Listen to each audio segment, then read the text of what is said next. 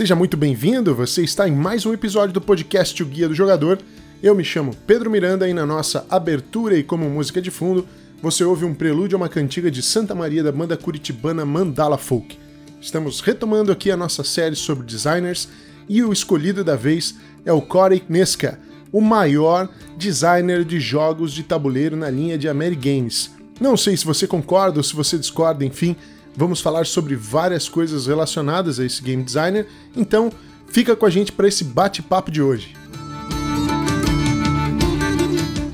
Muito bem, pessoal! Estamos de volta então aí com a nossa série de designers aqui no nosso podcast do Guia do Jogador e nós vamos tratar aí hoje de um que talvez nós possamos colocar aí entre entre não.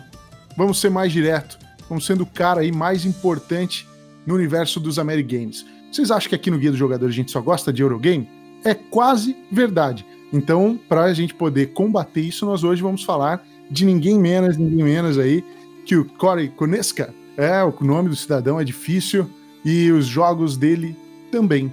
Pois bem, para conversar aqui comigo, aquela voz de juiz do Supremo, aquele cara quase silencioso. Hoje não sei se ele está com tanto sono. Bruno Libonati, como vai você? Boa noite, vossas excelências. É... e aí, galera, tudo bem? Saudades aqui do ministro Marco Aurélio de Mello. Nós temos uma voz muito parecida, muito linda. é quase uma verdade também. Pois é, então.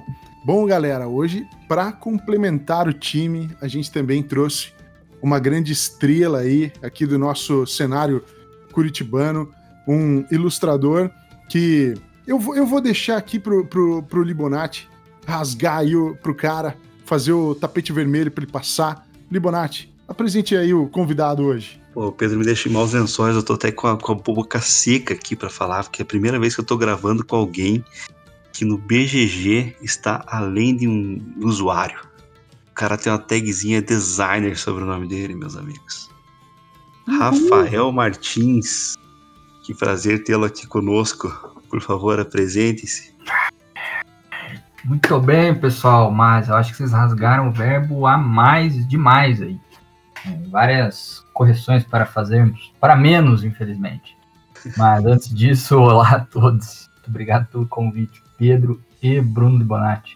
Realmente estou lisonjeadíssimo de fazer parte aqui do, do grupo, sempre escuto vocês. É impressionante o nível do podcast aí que vocês conseguiram alcançar. Acho que Pedro, com o seu fiel escudeiro aí, Bruno Bonatti, fizeram um grupo que não está no gibi. Enfim, antes de vocês ficarem falando mais coisas aí para me deturpar para mais, correção, não sou um ilustrador, sou um designer gráfico.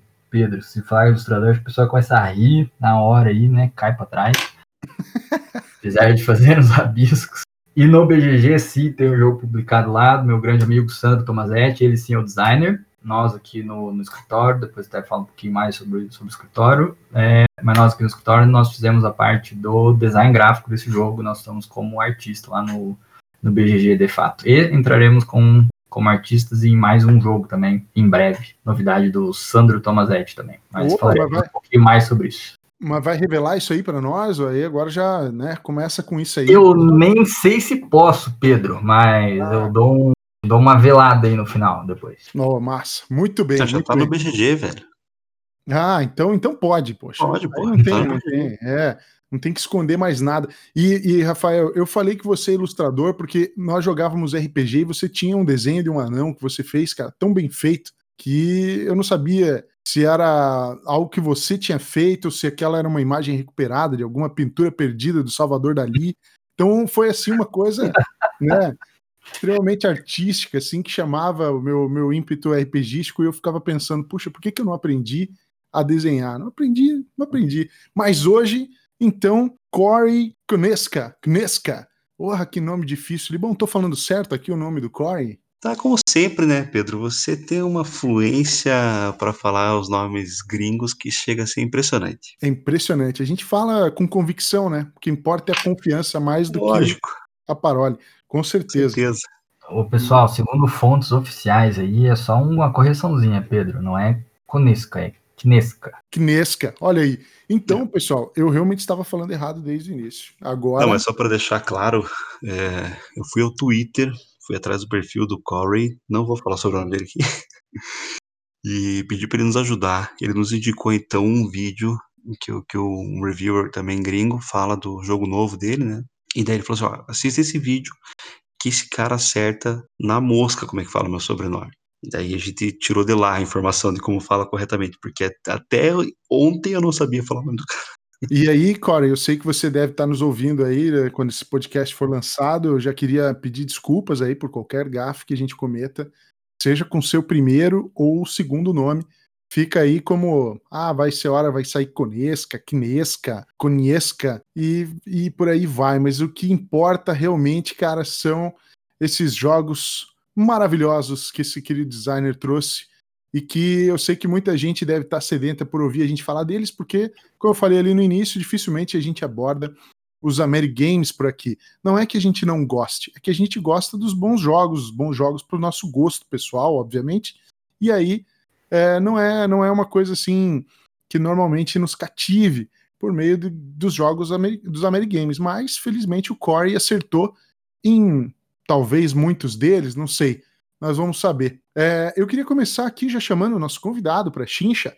Vamos lá aí, meu caro Rafael Martins. Seu designer favorito é o Corey? Cara, depende.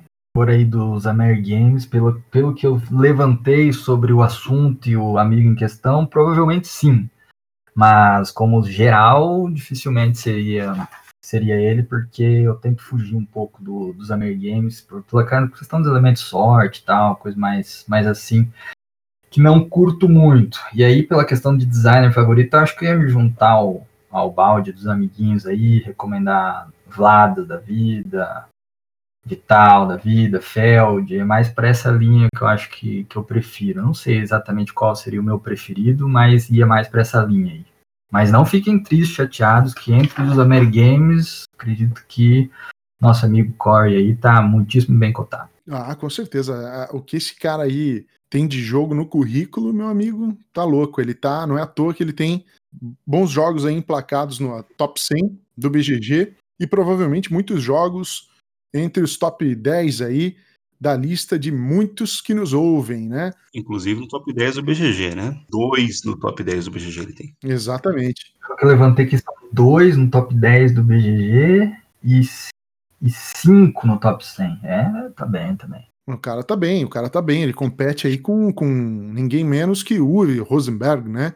Que eu acho que é um dos caras aí que mais tem jogos no top 100. É, bom, vou perguntar aí para vocês, de novo, começando aqui com, com o Rafael, né? Não sei se você coloca aí, faz lista dos teus designers favoritos, como é que é isso, mas o Corey tem alguma posição aí na tua, na tua preferência pessoal? Cara, como eu falei para vocês, eu acho eu hoje eu acho que eu não saberia dizer exatamente qual o meu designer favorito mesmo. Então, acho que seria um pouco até injusto tentar levantar, tentar levantar uma posição exata. Mas certamente está no top 10, talvez ali em torno de um quinto lugar, mas eu não saberia dizer mais específico do que isso. E você, Libão? Como que fica aí o Corey no seu coração? Acho que tá nessa posição também, cara. Possivelmente em quinto, porque ele tem um conjunto da obra que é excepcional, cara. Gosto muito do Corey. No top top 10 games, né? Top, se for falar em jogo, com certeza. É, todos nós aqui, os três, deve ter pelo menos um jogo do cara aí no nosso top 10, né? Sem dúvida nenhuma. Então, é, uma coisa importante aí, como a gente já veio frisando desde o início, né, o envolvimento aí e o trabalho do Corey, do Corey com, com os Amerigames. Seria exagero a gente dizer, ou talvez pensar que o Corey é o, o, o principal nome aí dos jogos Amerigames, desse estilo? Acho que dificilmente também encontraria outro cara tão versátil quanto ele. É, pelo que estava vendo aqui e pelos jogos que eu, que eu vi depois aqui certinho para levantar certinho a, quem, quem foi, quem, quem que fez e tal, o, o nível de versatilidade do cara é imenso e, e a, a capacidade de adaptação dos temas aí pro os jogos com novas mecânicas e tal é, é, é realmente incrível. Eu até tentei, para ser justo, pesquisar algumas coisas de, de, outros designers e não achei ninguém que chegasse no, no nível dele, assim, para para ser tão grandioso em relação às adaptações e tal. Então eu, eu deixaria ele aí no, no pedestal como o primeiro lugar mesmo no, nesse nível aí do, de, de adaptações e, e, como um designer de Amerigames. E para você, Libonati, o que, que você acrescenta? É, eu já comentei no episódio anterior que para mim o Corey é um mago da adaptação, né? Que se desse tiquititas para adaptar, ele faria uma grande adaptação. eu acho que essa é a principal característica dele, assim, como designer, né? Tem uma capacidade de, de te emergir no tema, e é até interessante que venha o episódio dele depois do episódio do, dos livros, né? Porque a gente tratou sobre imersão lá, e aqui a gente pode falar de novo, né, cara? Ele tem uma capacidade de, de passar aquele flavor do tema, assim, muito, muito impactante no, nos, designs, nos designs dele, né? Então, ó, temos aí já duas, duas, duas vozes clamando aí pela certeza de que o Corey é, sem dúvida, aí o cara mais expressivo dentre a, os designers de jogos de Amerigame. Eu vou esperar aqui por muito tempo aqui um lugar para falar de um nome que eu curto pra caramba, então não vou ficar esperando não, já vou falar do cara já, porque se tem alguém aí que que tem uma certa. Não é competição, né? Os caras trabalham juntos aí, já tiveram alguns trabalhos juntos. É o Kevin Wilson, que também fez designers de Amerigames aí para. Indicado ao Oscar, né? Indicado ao Oscar. é, então é, mas é o Kevin Wilson, ele também é um designer aí, o cara que fez o, o Arkham Horror, fez o, o Descent primeira edição, Doom, e estão aí também jogos que que eu curto bastante, que vale o destaque. Uma coisa importante que a gente precisa dizer em relação ao Corin é que ele trabalha com jogos da Fantasy Flight. A Fantasy Flight é uma grande empresa, uma grande editora de jogos. Então, existem vários nomes normalmente envolvidos. Em muitos deles, o Corey aparece como um designer é, principal, né? Mas em alguns ele também divide aí com, com outros designers. Imagina, é um time trabalhando aí pela, pela produção de, de inúmeros títulos, né? Então, vale né, a gente citar isso porque, enfim, estamos tratando de jogos em que ele colocou a mão na massa em, em todos eles, mas em alguns mais que outros, e também teve pessoas aí dando um forte auxílio por se tratar de uma empresa muito grande de produções também, né? Porque esses jogos são jogos muito grandes, de uma dificuldade, provavelmente, para sair do, do papel, que precisam desse amparo aí de muitos outros designers com atenção aí, uma equipe grande trabalhando neles, né? É, falando agora mais especificamente, Rafa, o, os jogos do, do Corey que você gosta, uns três títulos aí que você colocaria como talvez os principais do, do, do Corey, e se quiser fazer isso organizando eles aí em ordem de favoritismo, Fique à vontade. Bom, até para fazer um paralelo com, com a questão de adaptação dos temas, que a gente comentou isso, mas de maneira bem genérica, né? Agora sendo, sendo mais específico. É, cara, meu jogo preferido dele é o Battlestar Galactica, né? Acho que vou agradar o Pedro nessa aí. E Cara, eu acho realmente um jogo fenomenal, tipo, apesar de eu não gostar muito de, de co-op, o jogo, o jogo ele, ele, ele dá bastante versatilidade para cada um ter as suas ações específicas e ainda tem a questão da mecânica do traidor, que traz um outro, uma outra camada, né, para questão de um jogo cooperativo, né, foge do, do cooperativo padrão. E, mas enfim, eu não vou nem rasgar muito aqui, eu sei que o Pedro vai fazer essa parte futuramente aí, logo em breve. Mas é. Então, já partindo para os outros, né? Eu acho que o segundo jogo que eu mais gostei de jogar dele foi o Gears, Gears of War. É, que eu acho que também é uma implementação na mosca aí com, com o tema. É bem, bem massa, fenomenal. Novamente, eu não sou um cara que curto muito copy, tô falando aqui do, do Gears, né? Mas é. Mas, é, enfim, acho que o jogo é realmente muito bom, muito bem feito, tanto sendo o mais justo possível aqui em relação a, a, a, a que, o que o cara consegue fazer em relação à implementação dos, dos temas, né? Para quem, quem conhece a propriedade intelectual do Gears, eu acho que se vê ali o jogo, começar a jogar, vai ver que tem tipo, muita semelhança ao jogo eletrônico. É bem, é bem bacana mesmo, tanto em questão do, do flavor, né, que o Libonati falou, questão temática e implementação é, de, de, mecânica do jogo, claro, adaptando, né? Que é bem difícil, né? Adaptar o que é o jogo eletrônico com um tabuleiro, é um outro universo, né? Outra, outro tipo de, de aproximação.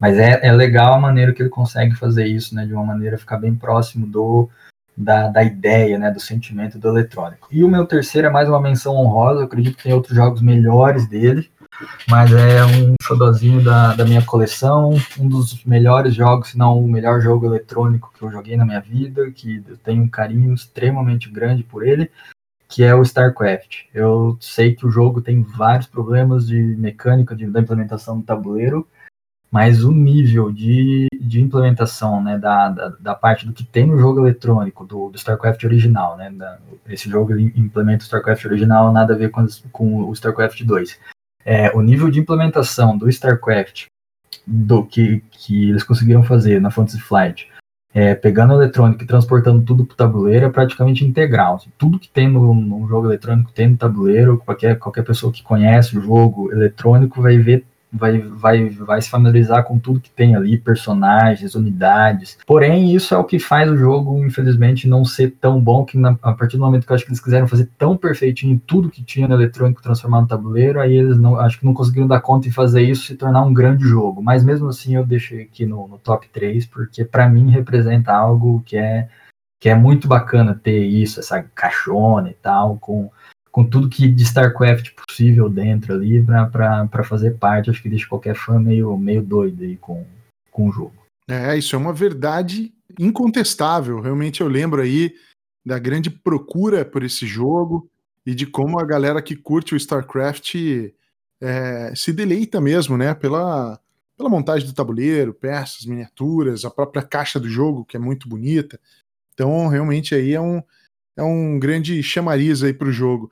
E você, Libonati, tendo aí também que listar três jogos, como é que fica? Quais são aí os teus os teus três favoritos aí do, do Corey? Antes de listar esses três jogos, eu queria levantar um, uma questão de ordem.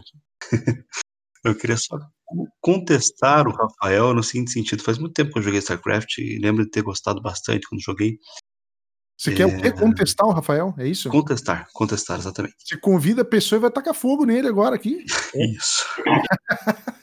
Muito bem. desses. É, olha lá, pessoal. Cuidado quando vocês aceitem convites do Libonati. Olha aí o que, que esse homem quer. Vai lá. É, mas o, o StarCraft de computador, o jogo eletrônico, era uma dominação planetária, certo? Hum, tá. É, eram três facções lutando dentro do mesmo planeta. Não, dentro do. Não é dentro do mesmo planeta, dentro de um sistema. São vários planetas. São vários planetas, mas as partidas aconteciam dentro do planeta. Cada partida acontecia dentro de um único planeta, sim. O jogo de tabuleiro, a conquista é do sistema, certo? Sim, mas esse sistema é importantíssimo, é o sistema Cuprulo, que... Não, tudo bem, mas o, o jogo não acontece dentro de planetas. Hum, ele acontece dentro e fora de planetas. Ele tem os planetas que você, você precisa conquistar o jogo de tabuleiro, né? Você precisa conquistar os planetas, colocar suas tropas dentro desses próprios planetas, que inclusive são divididos por setores, setores dentro do planeta, né? Áreas dentro do próprio planeta. Então tá, tá bem representado isso. Tá, mas é, existe uh, o combate tão tão tático no sentido de ser um combate aproximado, né? Assim de é, não aproximado, perdão, mas um combate de unidades, como é no, no jogo de, de, de, computador ou não? Não, acho que essa, essa é a principal diferença entre o, os dois títulos. É, a, parte, a parte tática do, do jogo eletrônico, ela é representada de uma maneira bem superficial no, no tabuleiro. Porém, acredito que isso teria sido uma decisão totalmente acertada, porque senão, né, teria um outro jogo dentro, né? Já tem um mini, mini jogo ali do combate, né, do tabuleiro, no, no tabuleiro, e para deixar ele mais tático do que é ali, que é uma simplificação bem grosseira, né? Ele deveria ser algo que geraria uma complexidade ainda mais desnecessária do que várias complexidades que já existem no tabuleiro. Indubitavelmente. Mas é só, meu ponto era só esclarecer isso para o ouvinte, entendeu? O, a conquista do, do planeta, assim que eu digo, né, como, como um componente do sistema é, é mais importante no jogo, toma mais do jogo do que a luta de unidades ou combate de unidades é, sobre a superfície do planeta. É isso, uhum. era só isso que eu queria deixar claro. Assim. Sim, sim, sim. Mas a, Acho que, acho que, ah, o que o que foi feito no jogo de tabuleiro ele reflete perfeitamente a questão pela briga pelo setor ali, pelo setor. O, o lore do jogo, né? É. Mas é aí, claro, as decisões, né, micro decisões ali de, de, de, de mecânicas, aí, claro que diver, divergem bastante e, sinceramente, deveria, deveria ter divergido ainda mais, né, porque é isso que causou, acho que, na minha opinião, causou alguns problemas mais sérios do jogo.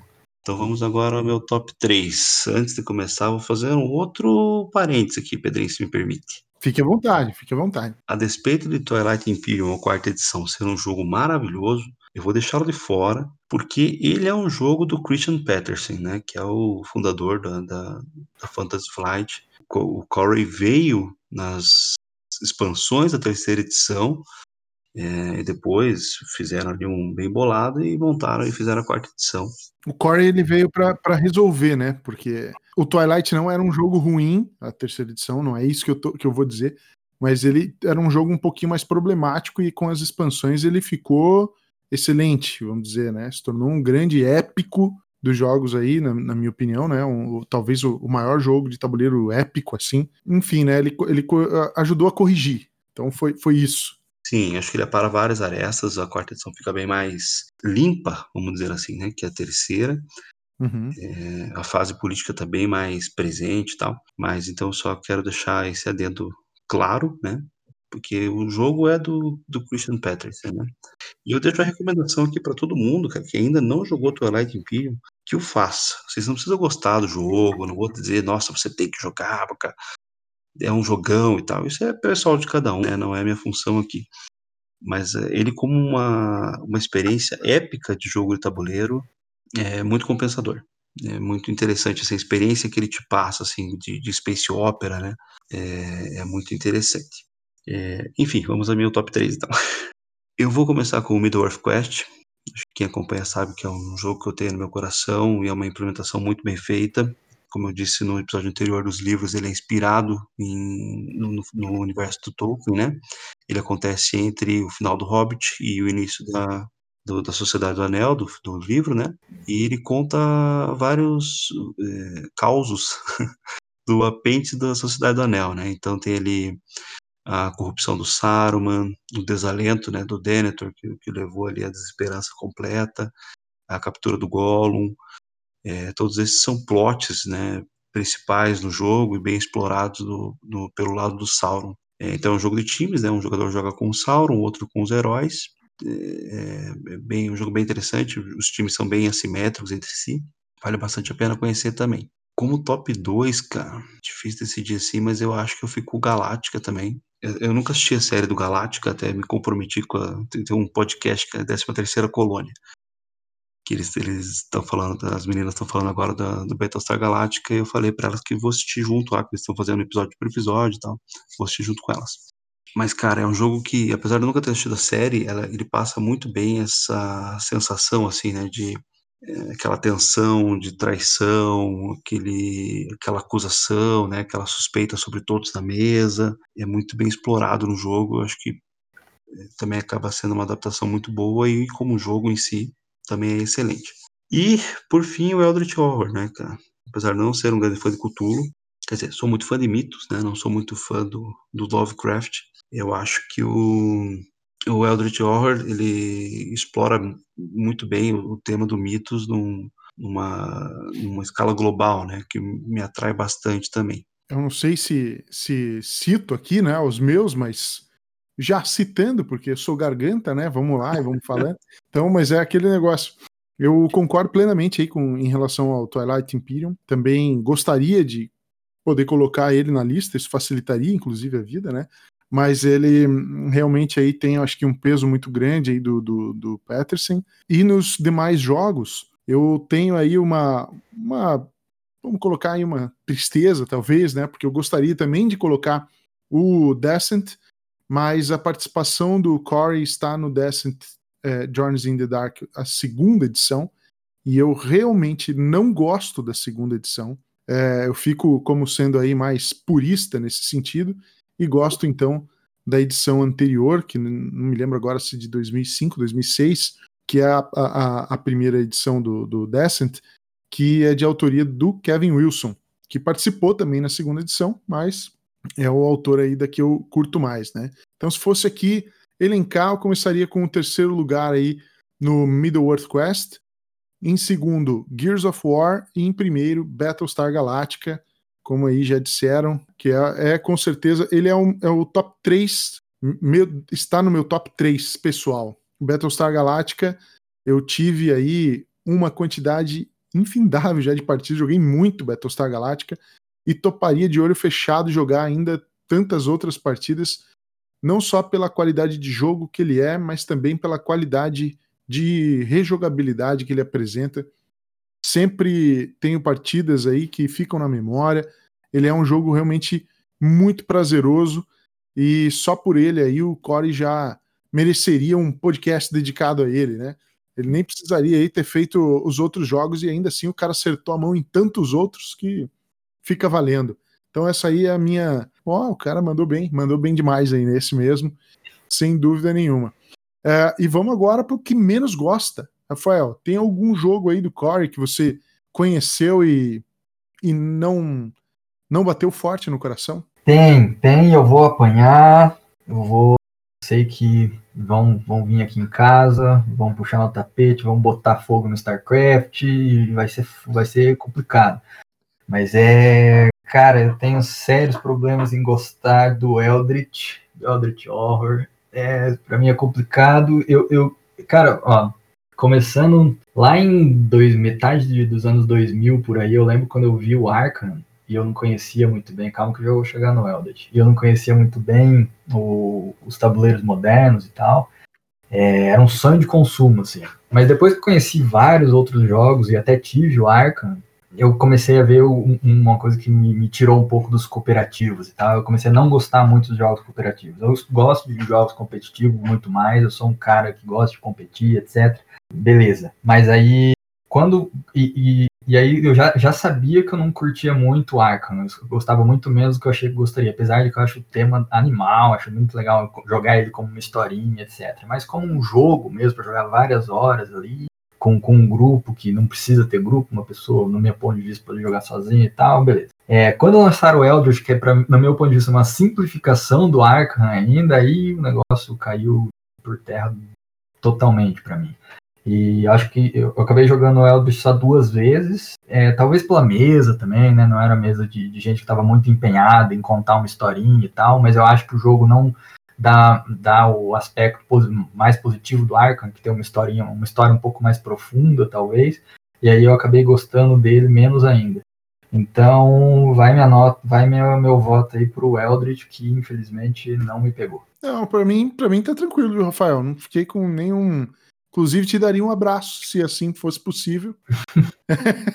Só se for de máscara. E vamos ouvir aí o que o Libonati nos traz, então. aí Você teve, Libonati, alguma decepção com o Corey? Acho que a maior decepção foi World of Warcraft e Space Hulk Death Angel. Por que o Space Hulk, Bruno? Ah, cara, eu acho ele chato, na verdade, sabe? Ele é repetitivo, assim, meio parado, mas, tipo, não empolga, entendeu? Não, entendi. Entendimos. Entendimos tudo. Bom, eu vou dizer aqui, o Libonati até me roubou a vez aí, ó. Que isso, rapaz. World of Warcraft The Adventure Game. Assim, uma das bombas que eu conheci e que eu já ignorei lá no começo do. Logo que me foi apresentado, eu não tinha, assim, tantos títulos que eu conhecesse, e mesmo assim, World of Warcraft não foi aquele jogo que, que pegou. É, realmente foi uma implementação aí bem bem ruim, mas é importante também eu dizer que eu não tenho familiaridade com World of Warcraft dos videogames. Talvez quem curta isso possa enxergar no jogo é, um bom jogo, né? Mas para mim realmente não, não foi interessante essa versão aí que é o The Adventure Game. Eu, eu fico aí com, com o Libonati, sendo essa aí a minha maior decepção aí com, com o Corey. É, sobre o, o Adventure Game, bom, primeiro que eu, eu não, não joguei, então não, não saberia dizer né, se o que é o que é o jogo, o que é o que não é. E nem a implementação se tem a ver com, com o eletrônico. E eu até gostaria muito de jogar para ver o nível da bomba dele. Mas é, eu acho que tem dois jogos do WoW, né? Não sei se vocês sabem, sabem Sim. mais Sim. Tem o E tabuleiro. parece e que o outro é bom, né? Parece que o outro é bom e esse que é a bomba, né? Alguma coisa assim. Exatamente, é isso aí. O outro jogo, ele é um, um jogo maior, ele tem a caixa como se fosse a do, do StarCraft, né? Uhum. E, e ele é um jogo também mais nessa questão de, de, de batalha e tal, né? Ele tem uma outra, uma outra pegada, vamos dizer assim, em relação ao, ao Adventure Game, né? O Adventure Game ele é um jogo de exploração com é, como é que chama aquele PVP, né? No, no final da partida. Então é meio que uma coisa mais nessa, nessa linha, né? Então ele não tem muito desenvolvimento, desenvolvimento de personagem, essas são coisas assim até meio secundárias, é mais aquele caminhar pelo tabuleiro, coletar coisas para tentar ficar mais forte, para você poder brigar com o outro, né? Então, é, imagino que para quem curte esse, esse tipo de, de jogo mais focado na, na exploração e tal, pode até enxergar ali um, um bom, um bom título, né? Mas ele tem aí, ele carrega aqueles problemas comuns, às vezes, a, a alguns Amerigames, né? Que ele, ele é extremamente longo, né? Pelo menos eu tive uma partida muito longa dele. Então são fatores assim que tornam o jogo cansativo por conta disso, com aquele desfecho também, meio com eliminação e tudo mais. E aí acaba que não, não foi o, o jogo do, do Corey aí que me, me agradou. Mas eu tenho uma, uma Nossa. memória que às vezes confunde um com o outro, mas eu joguei também o outro Warcraft e ele realmente é bem, Não, bem bem diferentes. interessante. É, são bem diferentes. É, o, o board game, ele lembra muito. Sim, lembra não, mas enfim. Ele parece muito com World of Warcraft o 2, que era a batalha, né, entre humanos e orcs e tal. Warcraft. Isso, Warcraft, isso, perdão, perdão. Tanto é que eu acho que o tabuleiro, inclusive, também é Warcraft. É, ele se chama, ele se chama Warcraft The Board Game. Isso, isso aí. Então isso aí mesmo. Então ele, ele, ele é mais focado na, na batalha das facções, né? É, mas só para fazer aqui uma, uma meia-culpa com. Meia-culpa não, né? Mas para diminuir a responsabilidade do Corey, o World of Warcraft ele fez com diversos outros designers, né? Então entra naquele, naquela situação que a gente não sabe até onde a responsabilidade pela bomba é dele, né? Então tem, ele não assina sozinho, diferente do Gears of War, por exemplo, que ele assina sozinho, né? É um jogo maravilhoso. Então a gente tem que também dar uma, uma meada aí, né, cara, na, na vida do cara. Tá tudo bem. Eu até peço perdão aí de ter perguntado isso, porque a gente deu muita, muita ênfase nisso, coitado, né? Foi só uma deslize dele. Não foi nada demais, né?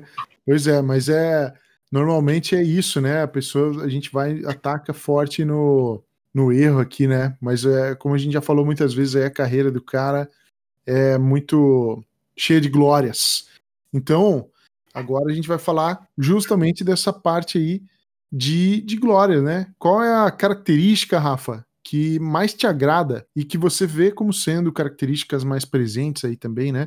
Nas criações do Corey. É, para ser bem sucinto, é o que a gente já comentou, é a questão da implementação dos temas. Eu acho que não, não tem característica mais, mais positiva dele do que essa. É, é fenomenal a- o nível de implementação dos temas aí para colocar no, nos, Ameri, nos dele. E uma, uma coisa positiva dos Amerigames é acho que só sendo Amerigames para colocar para colocar né, esse tanto de esse tanto de implementações temáticas com, com a qualidade necessária, né? Se fosse um, um jogo, uma adaptação, né, para um lado de um euro, aí o nível de abstração já deveria ser muito maior e tal. Então, até para mostrar a questão positiva, né, do lado do, dos Amerigames. E, mas enfim, como a gente já comentou, a questão da implementação dos temas é o grande trunfo do cara. Para você, Libonati, como que fica aí essa questão aí das características? O que, que te agrada no Corey? Bom, eu reitero o que o, o Rafa falou, né? Indubitavelmente ele é, já disse aqui, ele é o mago das adaptações. É, mas só para a gente mudar um pouco, eu acho que também os jogos dele têm uma aleatoriedade, apesar de ser um Amerigame, uma aleatoriedade baixa, ou pelo menos controlável, né? É, porque a maioria da- da- das coisas que acontecem são na base de cartas, o uso de dados é bem reduzido, então eu acho que ele como designer tem essa, essa característica assim, né, de não ter tanta aleatoriedade quanto existem em outros jogos uh, do- da escola americana aí, né? É, eu, e eu colocaria aí como a, a, implementação tática também. Eu gosto muito de, de alguns títulos, como o próprio Gears of War, que eu coloquei ali, né? É, sinalizado. Um mais recente que foi o Star Wars, o Imperial Assault, que a gente jogou. Então ele tem elementos aí, né? Do, muitas vezes presentes e que são costumeiros de dungeon crawlers, né? E ele implementa isso de uma maneira muito, muito legal. Né? No Gears of War, a questão de você ter uma, uma inteligência artificial realmente desafiadora, de ser um jogo desafiador é, muito na medida, ele é um jogo bem difícil, e a necessidade que você tem de explorar todas as possibilidades para tentar vencer uma partida. Você não pode ignorar uma cobertura, você não pode deixar um parceiro para trás. Então, essas questões que estão atreladas à, à temática, mas e que eu digo aqui em como ele consegue fazer isso de uma forma tática e criar um jogo que realmente possibilita essa, essa imersão mecânica, né? Que é trazida sempre aí nos títulos do, do Core. Que outro designer você, Rafael, indicaria para quem curte muito aí o, o, o Core e está ouvindo o nosso episódio, vai sair daqui, às vezes já conhece os jogos do Core, quer conhecer alguém aí que em, quem pode ir para ter mais ou menos aí, quem sabe, uma mesma vibe, ou dentro dessas características que você já citou? Então, tomando aí o lugar do nosso amigo Bruno, poderia citar o mesmo designer, vou citar o, o Eric Lang, Eric M. Lang, ele que já veio aqui para Curitiba, né, num dos, dos World RPG. Qual foi, Bruno? Ele veio, ele veio na inauguração da Meeple House, cara. Ele foi lá. Nossa, 13? Lá House, é, é deve ter sido 13, 12 ou 13, porque ele veio com o Monte Cook quando o Monte Cook ia lançar o no Menera, e na gringa ainda. Foi no mesmo ano? Foi, foi no mesmo ano. É, então foi 12. Acho que foi 12, então. Nossa, legal. Enfim, o Eric Lang, eu acho que é um cara que vem na, na, na rabeira do core aí, é, com várias implementações de peso para temas, temas grandes e tal, como como coisas do Warhammer, XCOM, é, fez coisas do, do, Star Wars também, o Star Wars LCG, que eu acho que foi um certo fracasso de vendas, pelo que poderia ser o IP, apesar de achar um jogo excelente. Eu acho então que o, que o Eric Lang merece um respeito bacana e é, tem, tem vários jogos bons aí na, embaixo aí do seu, do seu travesseiro, com destaque, pra, na minha opinião, aí pro, pro Chaos in the Old World, pro Blood Rage, apesar de achar mais ou menos, acho que vale a pena citar ele aqui, e o Star Wars LCG, que esse dificilmente vai encontrar aqui no, no Brasil. É, apesar de ter algumas bombas aí também, como Corridors e o próprio XCOM que eu citei, apesar de eu achar a implementação temática dele muito boa, acho o jogo é, relativamente fraco. Tem uns, uns problemas matemáticos, assim, de, de, probabilidades que acho que, que incapacitam o jogo de uma certa maneira. Mas enfim, acho que, que vale a pena aí dar uma olhada no Eric Lang, que tem muita coisa boa para quem gosta do, da vibe do core. É, você sabe que principalmente a gente combina as coisas previamente nesse, nesse podcast aqui, né, cara? Mas hoje, coincidentemente, a gente estava conversando aqui antes e acabamos falando do Eric Lang. E o Rafa comentou que ia, ia, sugerir ele, né, como um designer que fosse da linha do, do Core, e eu também ia. Isso me fez pesquisar aqui outros designers, né, só pra gente indicar coisas diferentes dos nossos ouvintes. Mas enfim, é, e agora também eu me sinto na, no direito de roubar. Vou indicar dois. Vixe. Olha aí. Olha lá. Pra quem não sabia nem de um, já vai indicar dois. Ó. Eu só sou desses. Eu vou, vou indicar um que vai mais aqui nessa nessa linha mais a Mary também do, do, do Corey, né? Que é o Michal Oraxi. Talvez seja Michel, não sei. Mas enfim. É, que é o designer do This War of, This War of Mine, Neuroshima Rex, Cry Havoc, é, dentre outros aí. Também o Inácio Trivsevsek, como é que é o nome dele, Pedro? Trizevzevski, alguma coisa por aí. Esse mesmo, né, cara? Que tem aí umas, eh, vários jogos com, com implementações temáticas excelentes. Como o 51st State, e o Robson Crusoe, o Detective, o Modern Crime Board Game também tem uma implementação muito legal. Então fica aí meu, meu registro pro, pro Inácio. Eu, eu também quero deixar aí uma, uma indicação e é quase roubada também, porque eu também vou falar de dois nomes. Olha só, que cara metido. Mas é, eu vou falar disso por, por duas questões, porque a gente estava falando aqui das características que agradam, né, em relação ao Core, E eu vou colocar aqui um, um design que faz uma implementação temática e um outro que eu acho que capricha na parte tática. Então, o, o relacionado à parte temática, eu colocaria o Kevin Wilson, que trabalhou muitas vezes com Core, eu já citei ele aqui. Ele tem outros jogos aí também anteriores, trabalhando aí para a própria Fantasy Flight, é o autor do Descent primeira edição, que eu gosto muito. Então é um cara aí que é, fez o, o Civ também, do Sid Meier, que divide opiniões, mas é um jogo que eu também curto. Então fica aí como sendo uma das minhas indicações para você dar um. para conhecer um pouco aí a respeito do trabalho do Kevin.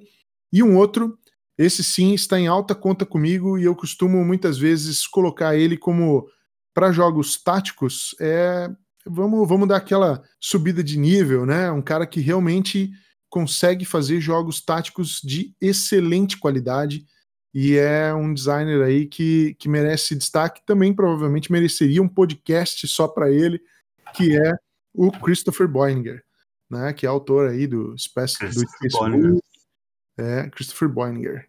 Do Space, Space Hulk, do, do Earthborn, do Dungeon Twister. Arquipélago. Arquipélago.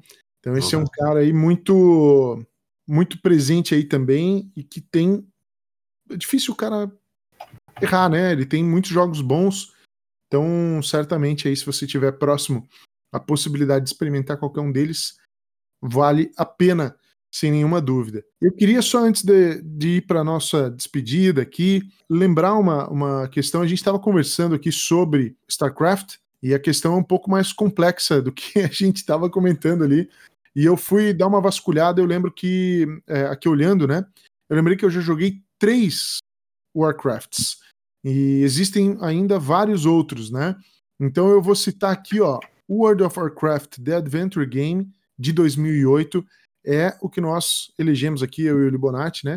Como sendo o jogo do Corey, tem uma avaliação não muito boa para nós. Então, dentre os jogos que ele produziu, seria aí o que nós elencamos como sendo o menos interessante. Aí existe o Warcraft The Board Game, que é do Kevin Wilson. Olha aí, ó. então, né, tenho aí que é, é, esse é de 2003, é um jogo um pouco mais antigo. Eu joguei ele também. Ele é ruim, mas ele não, na minha opinião pessoal, né, ele é um jogo ruim, mas ele não é tão ruim como o que o Corey fez, né?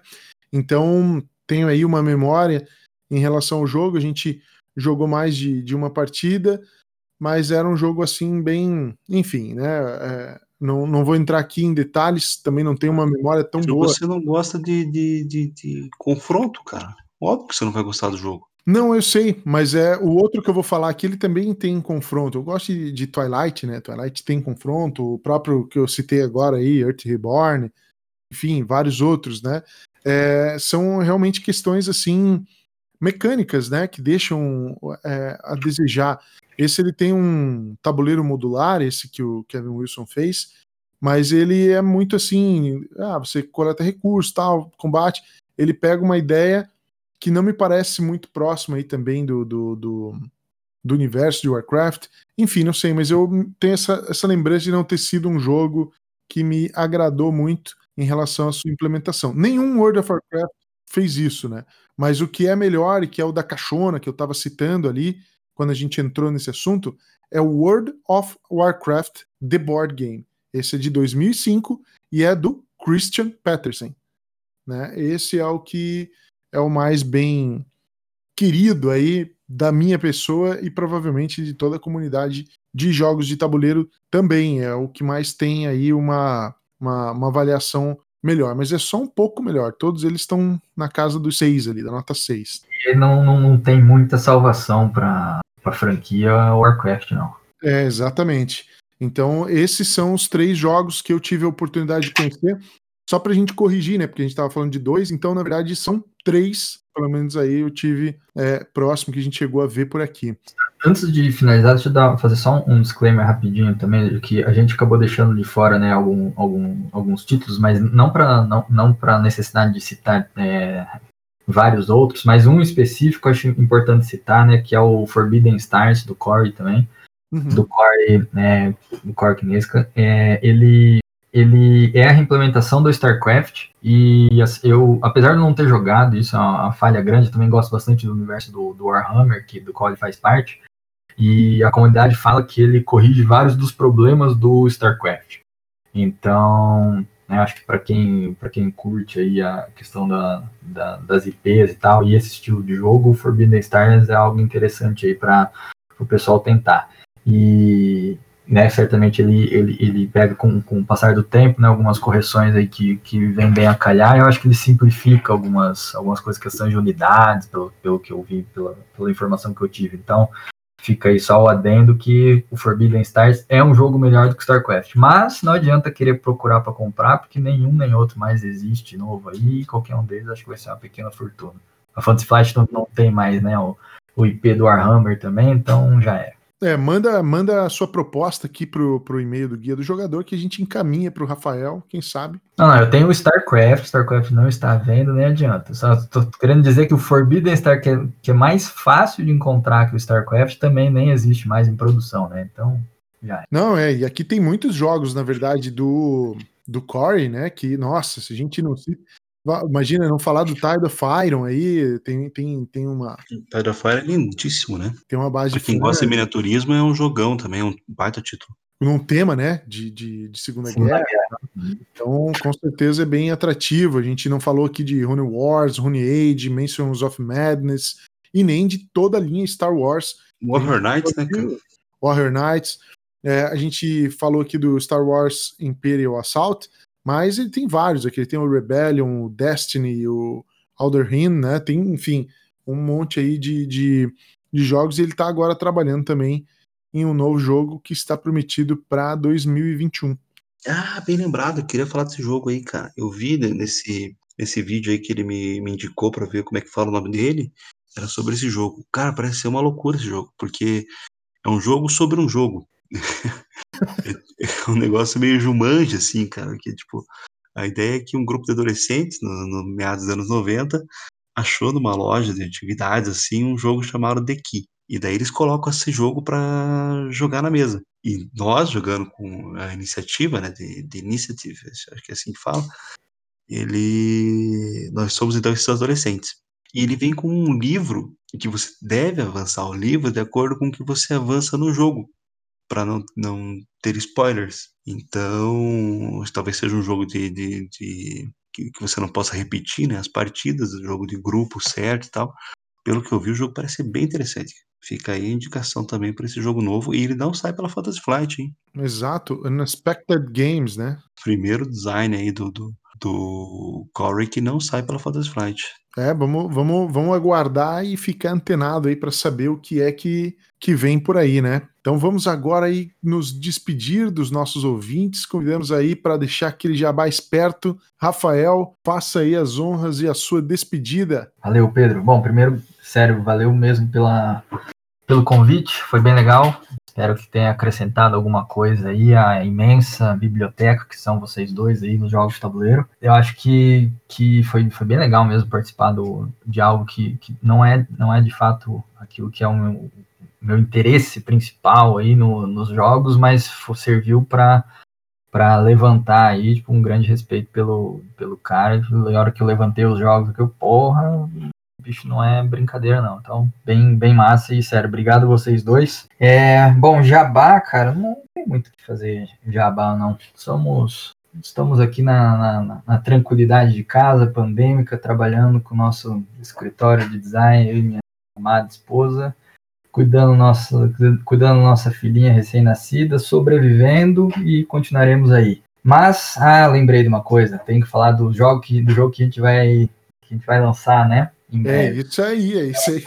Quem vai lançar é o Sandro Tomazetti, que é meu amigo lá de Florianópolis. Ele é um game designer profissional mesmo, trabalha nos jogos eletrônicos e trabalha aí com os boards também. É, que o Pedro Miranda eventualmente tem que chamá-lo aqui para o, para o guia do jogador, para dar uma conversada mais em mais, af, mais afinco. E o Sandro já fez o o Sandro já fez o Pit Crew, que a gente conversou lá no começo, que é um jogo de, de pit stop de Fórmula 1. E que agora vai, lançar, vai, vai sair o Kickstarter dele nas próximas semanas para lançar uma versão internacional com outro nome, que vai ser Pit Formula, que já tem um probleminha aí de outro nome que tem o mesmo, o mesmo nome do jogo dele, o Pit Crew, que saiu lá em 2016. Então eles vão mudar o nome, vão relançar no mercado internacional, de uma maneira é, com arte similar, a, a, parte de design bem, bem próxima. Então isso fica para as próximas semanas. E aqui no mercado brasileiro, pela Ace, vai sair um outro jogo, já que o Libonati viu ali no, no, no BGG. Eu vou comentar bem de leve, que o jogo vai chamar Savage. É um jogo sobre estampido de animais, com união de animais aí descendo, descendo o cacete na humanidade para um jogo de, de, cartas também com uma arte com uma arte né maravilhosa que, que foi feita aí para um outro ilustrador né que não que não que não a gente mas a gente fez a parte do da parte do design gráfico também acho que deu para trabalhar bem ficou bacana não é o nosso serviço principal a parte de design gráfico mas é, é, é design gráfico para jogos de tabuleiro mas a gente acaba trabalhando bastante com os jogos do a gente trabalhou né com esses dois jogos do Sandro e a gente espera aí poder poder acrescentar algo aí para o mercado de jogos de tabuleiro. Muito bacana. Então, olha só aí, Savage. Da, da Ace Studios, né? É, esse é do Fel, né?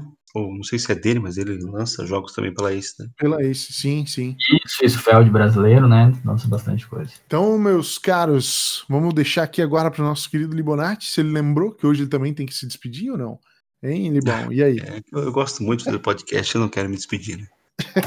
Bom, galera, eu vou só reiterar a indicação aqui, então, para o podcast A 13ª Colônia, que é feita pela Paula, que já faz também o Caquitas, que eu já falei né, nesse, nesse, nosso podcast aqui, de RPG. E para quem curte aí, cara, já que a gente falou de Space Opera, é, coincidentemente, ontem eu terminei de ouvir um podcast do Dungeon Geek Cast, foi um pessoal super receptivo conosco lá no Discord deles. É, eles fizeram um episódio bem bacana também sobre ficção científica e RPG, mas eles discutem bastante a questão do ficção científica e space opera, né?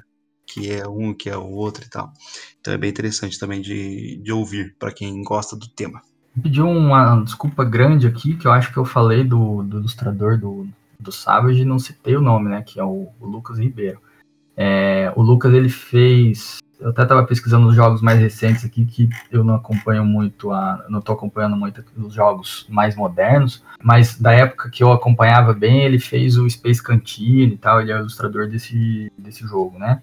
Entre, entre vários outros. Então, tipo, o Lucas é foda demais como ilustrador, é um nível altíssimo mesmo. Então, depois, pro pessoal aí poder, depois que a arte do jogo tiver liberada e tal, do, do Savage, né, que é o jogo do Sandro, vocês vão ver que, que tem uma arte aí fenomenal, é uma coisa bem, bem bacana aí do, da parte do Lucas. O Lucas é excelente mesmo. O, o jogo mais conhecido dele acho que é o Cartógrafos, né? né tem o Cartógrafos, tem o Gamecraft também, né, que acho que fez bastante, bastante. Herdeiros do Khan, que vai ser lançado agora pela... Pela Estrela. Pela Estrela, também é dele. Eu, pessoalmente, acho mais o jogo mais bonito dele, para mim, é o Encantados. E eu não gosto do roleplayer. Já disse aqui já. Ah, mas você não gosta da jogabilidade, ou você não curte a, a arte? Não curte nem arte.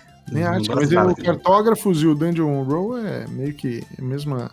É, mas eu não falei que eu gosto do cartógrafo, falei que ele é mais conhecido pelo cartógrafos. Ah, entendi, entendi. Entendeu? Eu entendi. gosto do jogo do cartógrafos e da arte, ok, mas o Encantados é realmente lindo. E do Campo parece ter ficado muito bonito também. No, no jogo do Sandro, Savage, ele desenhou todos os animais, né? O jogo tem vários animais, uns 20 animais, por aí, 20, 30 animais. E ele desenhou cada um dos animais com, com ambiente e tal. E, cara, particularmente aí, não, não para fazer jabá do. Não só para fazer jabá do jogo, mas, cara, a gente ficou impressionado com, com o nível aí. É, tipo, o Lucas manda, a gente sabia já que ele era muito bom. Ele até fez um, um outro projeto com a gente, junto com um, um, outro jogo de tabuleiro, uma coisa mais privada que acabou não saindo. É, mas, cara, olha o, o nível da, da, da entrega do, do, Lucas é impressionante mesmo. Bom, legal pra caramba, legal saber, né, que, que, que vai ter logo aí mais um, um jogo na área, pra galera também ficar antenada, conhecer aí os vários, é, as várias ilustrações aí do, do Lucas já para eu não falar design aqui, confundir as duas coisas e o Rafael brigar de novo comigo aqui, poxa, vamos falar correto agora. É isso mesmo, o cara é o ilustrador e o design gráfico aí de responsabilidade do Rafael Soma Estúdio, estúdio extremamente gabaritado aqui de Curitiba. desse nosso querido amigo, que devo agradecer demais pela participação aqui nesse nosso podcast, além de agradecer também o meu parceiro aí, Bruno Libonati, em mais essa conversa sobre este grande nome dos designers de jogos de tabuleiros, queridos Amerigames de muitos. Então, falamos aí e finalizamos o nosso papo sobre o Corey. Muito obrigado por você que nos ouviu até aqui e até a próxima! Esperamos que você tenha gostado desse nosso episódio de hoje e, como sempre, aqui nessas considerações finais, a gente deixa o lembrete para você seguir a gente no Instagram, no Facebook, enfim, aí nas nossas redes sociais e qualquer sugestão, correção ou querendo entrar em contato conosco, basta escrever para o guia do jogador@gmail.com. Muito obrigado pela sua audiência e até a próxima.